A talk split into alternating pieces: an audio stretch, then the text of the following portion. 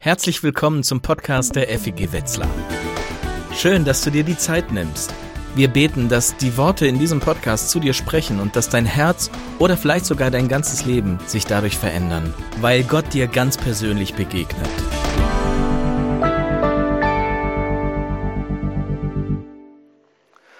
Gott wird Mensch.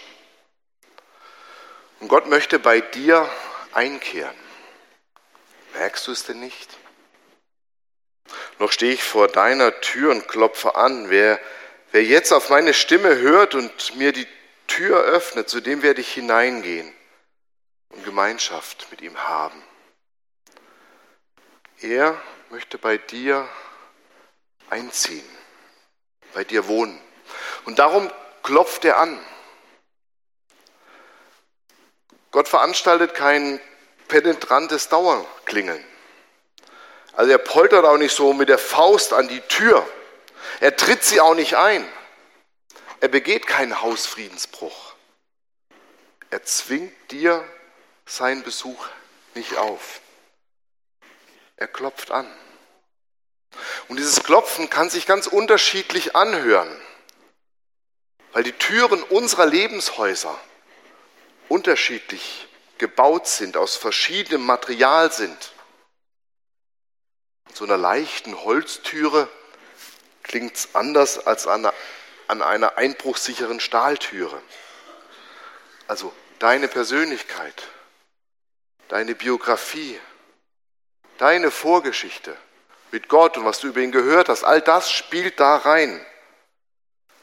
Die einen erleben dieses Anklopfen mit mit einer großen Freude, andere werden unruhig, wollen davonlaufen. Und bei einem anderen lässt Gott so eine Sehnsucht wachsen nach ihm. Er klopft an. Er bittet um Einlass. Und für mich so die Frage, warum, warum macht er das eigentlich? Also warum kommt er nicht einfach rein? Eine eindrückliche Antwort gibt es in London. In der Seitenkapelle der St. Pauls Kathedrale hängt seit 1908 dieses Bild. Da steht ein Mann mit einer Laterne mitten in so einem verwilderten Garten und er wartet. Er wartet vor der Tür. Und die Tür, die ist, finde ich, gar nicht so einfach zu erkennen die ist schon ziemlich zugewachsen. Und die Frage ist ja, wer ist dieser Mann? Er sieht irgendwie aus wie ein König. Also, er trägt ein edles Gewand, aber seine Krone ist aus Dornen. Das ist irgendwie so ein Antikönig. Denn ein echter König, wie wir ihn verstehen, der würde nicht anklopfen. Der würde einfach eintreten. Aber dieser König hier, der klopft sanft an die Tür und er lauscht, ob sich dahinter was regt. So hat der Maler Holmen Hand den König Jesus gemalt. Und als er das Bild präsentiert hat, hat ihm jemand vorgeworfen, dass er einen Fehler gemacht habe. Sie haben die Türklinke vergessen. Und er sagte, nein, ganz und gar nicht. Das war meine vollste Absicht. An dieser Tür gibt es nur eine Klinke und die ist auf der Innenseite, also auf der menschlichen Seite. Jesus steht vor einer verschlossenen Tür, die nur der Mensch selbst von innen öffnen kann. Nur wenn du ihm öffnest, kommt er auch rein. Weil Jesus ist ein Gentleman. Er klopft an und wartet. Ich glaube, dass viele Menschen Gott gar nicht so nah haben möchten. Also ich höre immer wieder, ja, an Gott glaube ich ja schon irgendwie und irgendwo. Aber dass er so nah kommt, dass er in meinen alltäglichen Angelegenheiten drin steckt, wollen wir das? Also er soll mir schnell helfen. wenn ich irgendwie gerade in der Krise bin oder krank bin. Aber dann kann er sich auch wieder ein bisschen verdünnisieren. Also ich glaube wirklich, viele Menschen wollen einen großen Gott haben, einen Gott im Himmel, weit weg, aber nicht so nah im Leben dran. sonst kommt er noch auf die Idee, dir in dein Leben reinzureden. Stell dir das mal vor. Also Gott ja irgendwo, aber im eigenen Haus, in deinen Kammern. Nimmt das mir nicht die Freiheit? Wenn dieser Gott da bei mir ist, stellt das nicht eine Gefahr dar für meine Selbstverwirklichung? Ich glaube, Jesus will mehr deine Selbstverwirklichung, als du sie selbst willst. Und ich behaupte, wenn du Gott in dein Leben reinlässt, in dein Lebenshaus, kannst du erfahren, dass dieser Gast, dass der nicht den Platz dir wegnimmt oder dein Leben eng macht, sondern dass er Raum schafft. Raum zum Leben. Welche Gedanken gehen dir mit Blick auf die Tür durch den Kopf? Also vielleicht, ja, ich möchte ja gerne die Tür öffnen, aber irgendwie klemmt die. Ich komme da in meinem Glauben, mein Vertrauen in Jesus irgendwie nicht weiter. Ja, das sind so viele Fragen. Da hat mich der Zweifel gepackt. Oder ich habe gar kein Klopfen gehört. Ich glaube, ich habe mir das eingebildet, aber ich, hat Jesus wirklich geklopft? Oder ich weiß noch nicht, ob ich ihm öffnen will. Was passiert dann, wenn er mit mir mein Leben lebt? Oder ich möchte, dass er bei mir einzieht. Und ich freue mich, dass er bei mir wohnt. Welche Gedanken gehen dir mit Blick auf die Tür und auf Jesus und dein Leben durch den Kopf?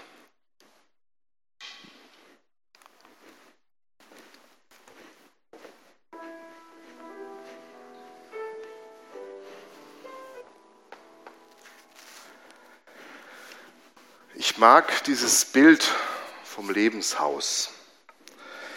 Es hat mir geholfen, besser zu verstehen, was es bedeutet, mit Jesus zu leben.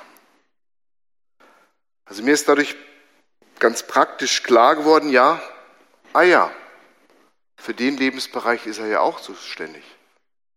Und für, für den ja auch. Und da auch.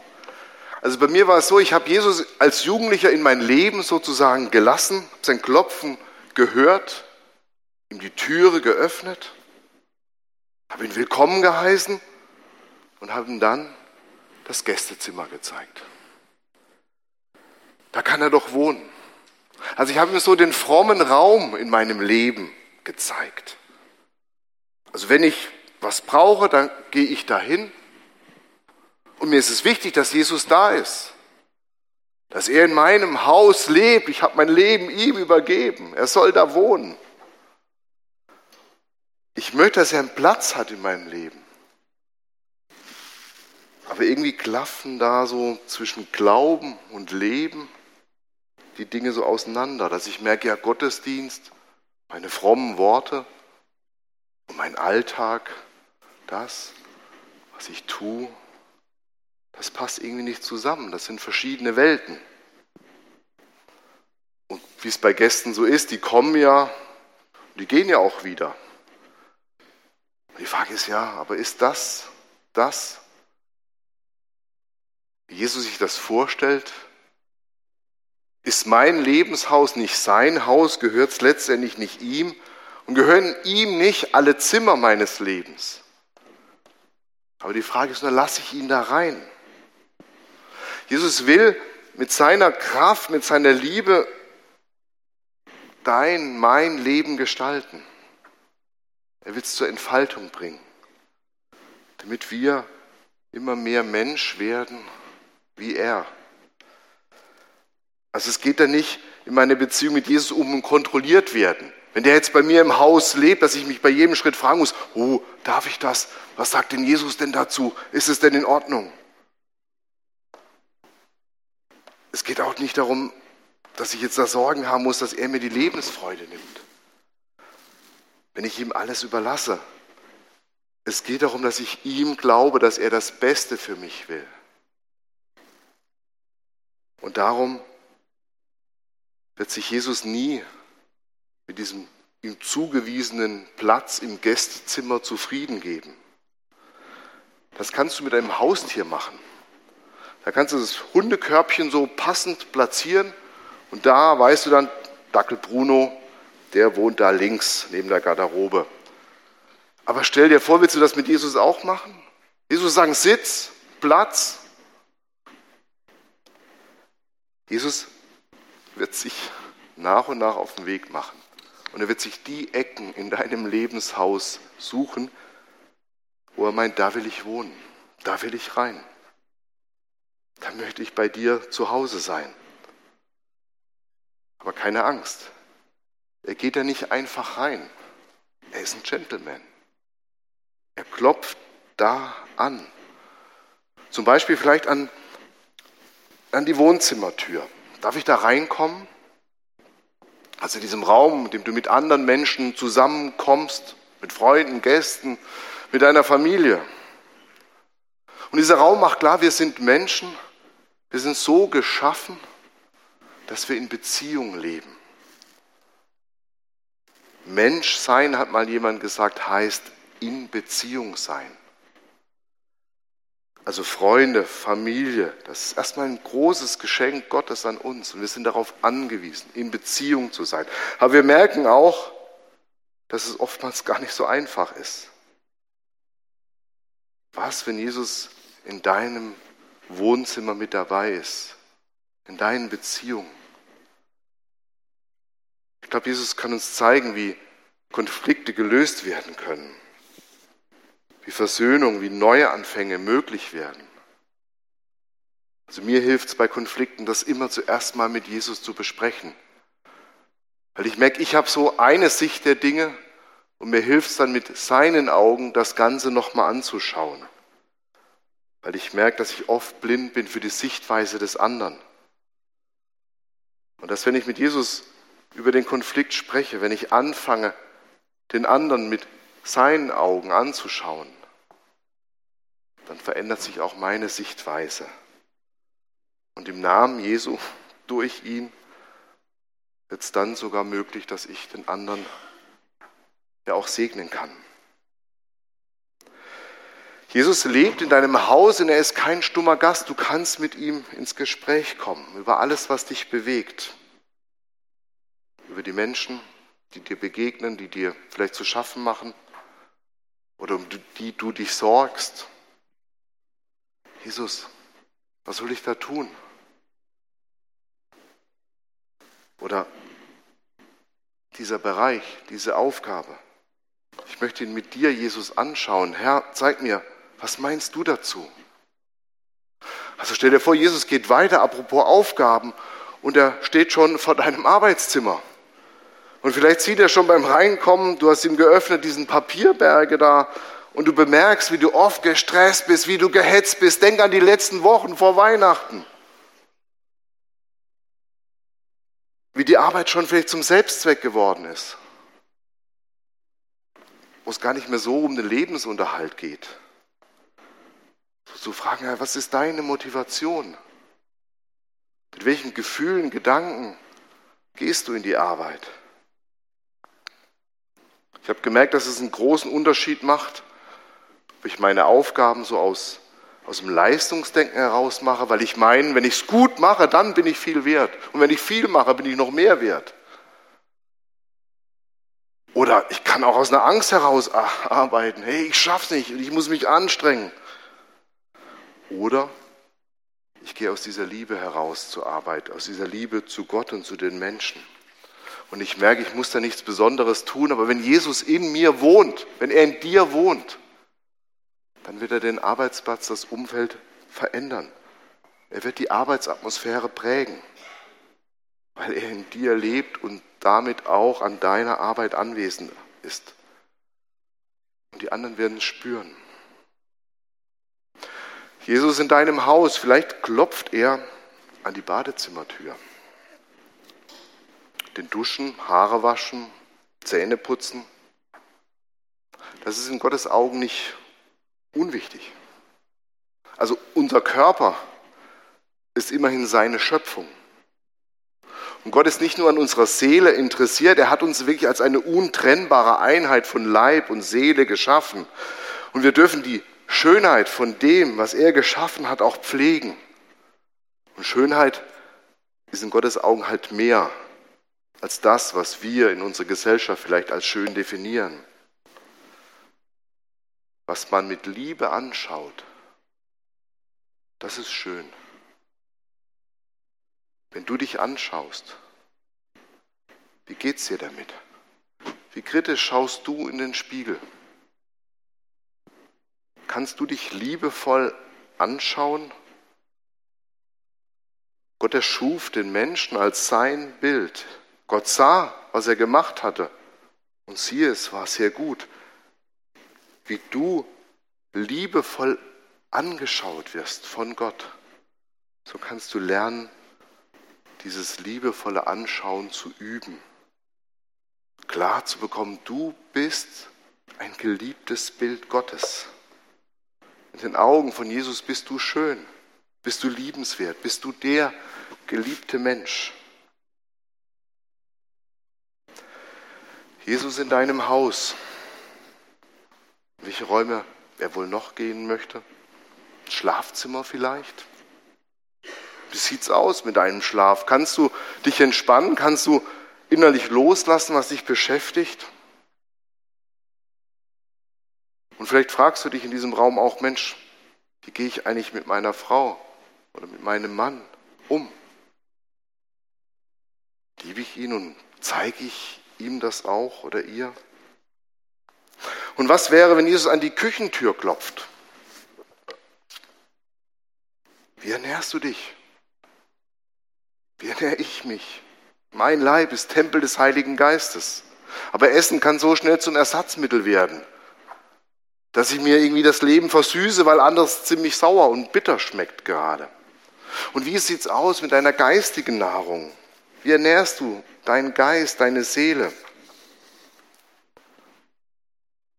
In einen Raum geht Jesus meiner Erfahrung nach am liebsten. Und das ist in den Keller da wo so Unaufgeräumtes rumsteht, da wo die Dinge sind, die ich eigentlich gar nicht mehr sehen will und deshalb in den Keller geschafft habe. Also das sind unangenehme Erinnerungen, das ist Verdrängtes, das sind Verletzungen, das sind Ängste, vielleicht auch Schuld, Scham.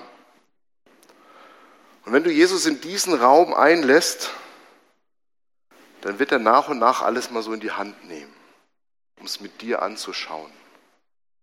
es kann vielleicht wehtun. All dieses Verdrängte, all dieses Weggeschobene wieder anzuschauen. Aber ich glaube, nach und nach wirst du spüren, wie heilsam es ist. Wie viel befreiter du wirst, wie viel Luft du zum Atmen mehr hast, wenn du eben nicht wegläufst, sondern die Dinge mit Jesus, mit seinen Augen anzuschauen lernst und so anfängst, sie anzunehmen. Es gibt so einiges im Leben, was einen immer wieder einholt. Da sind Eigenschaften, da sind Charakterzüge, die ich einfach nicht loswerde. Also ich komme einfach nicht aus meiner Haut. Mich ärgert das. Dieses Gefühl an dem Versuch zu scheitern, mal so ein anderer Mensch zu werden so aus meiner Haut herauszukommen. Jemand hat mir gesagt, Matthias, vergiss es, aus deiner Haut herauszuwollen. Das kann kein Mensch. Du musst die Haut, in der du steckst, annehmen können. Lernen sie anzunehmen. Denn es ist deine Haut. Sie gehört zu dir. Also meine Haut, das ist meine ganz persönliche Geschichte die mich geprägt hat. Das sind Erfahrungen, die ich machen musste als Kind, als Jugendlicher. Umstände meines Lebens, die mich zu dem Menschen gemacht haben, der ich bin. Und natürlich kann ich mich als Mensch entwickeln, aber ich kann kein anderer werden. Meine Haut kann ich nicht abstreifen. Aber ich darf mich von Jesus mit Haut und Haaren annehmen lassen. Ich darf entdecken, dass er mich mit Haut und Haaren annimmt. Die Kirchenväter, die gerungen haben in den Konzilien um den Satz, Gott wird Mensch. Und später C.G. Jung, die haben gesagt, was nicht angenommen ist, kann nicht geheilt werden. Wenn Gott die menschliche Natur nicht annimmt, kann er diese menschliche Natur nicht heilen. Wenn wir aus unserer Haut nicht rauskommen, zeigt uns Jesus genau das, dass er in diese Haut hineinkommt, dass er uns annimmt, dass Gott Mensch wird. Ich werde mich nicht durch große Vorsätze für 2024 ändern, auch nicht durch große, hehre Ideale.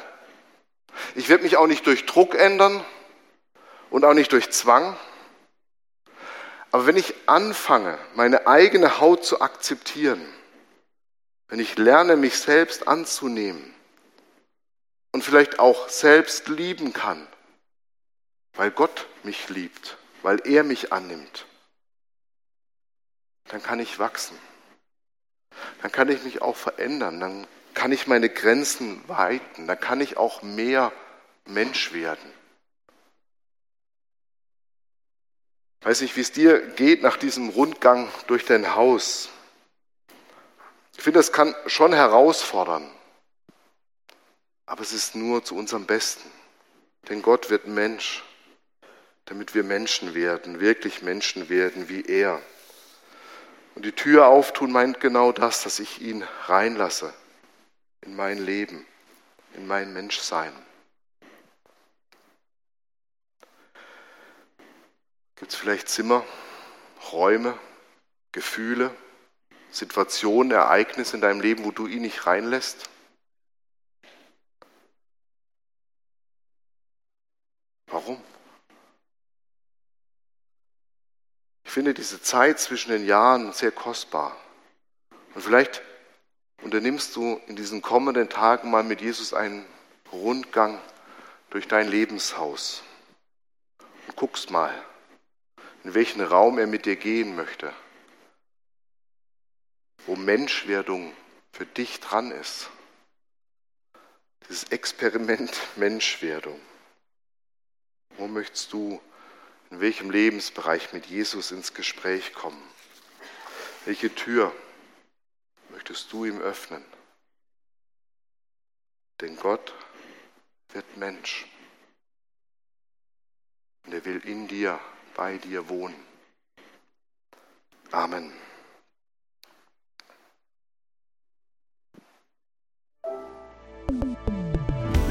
Wir hoffen, dass dich diese Predigt ermutigt und herausgefordert hat.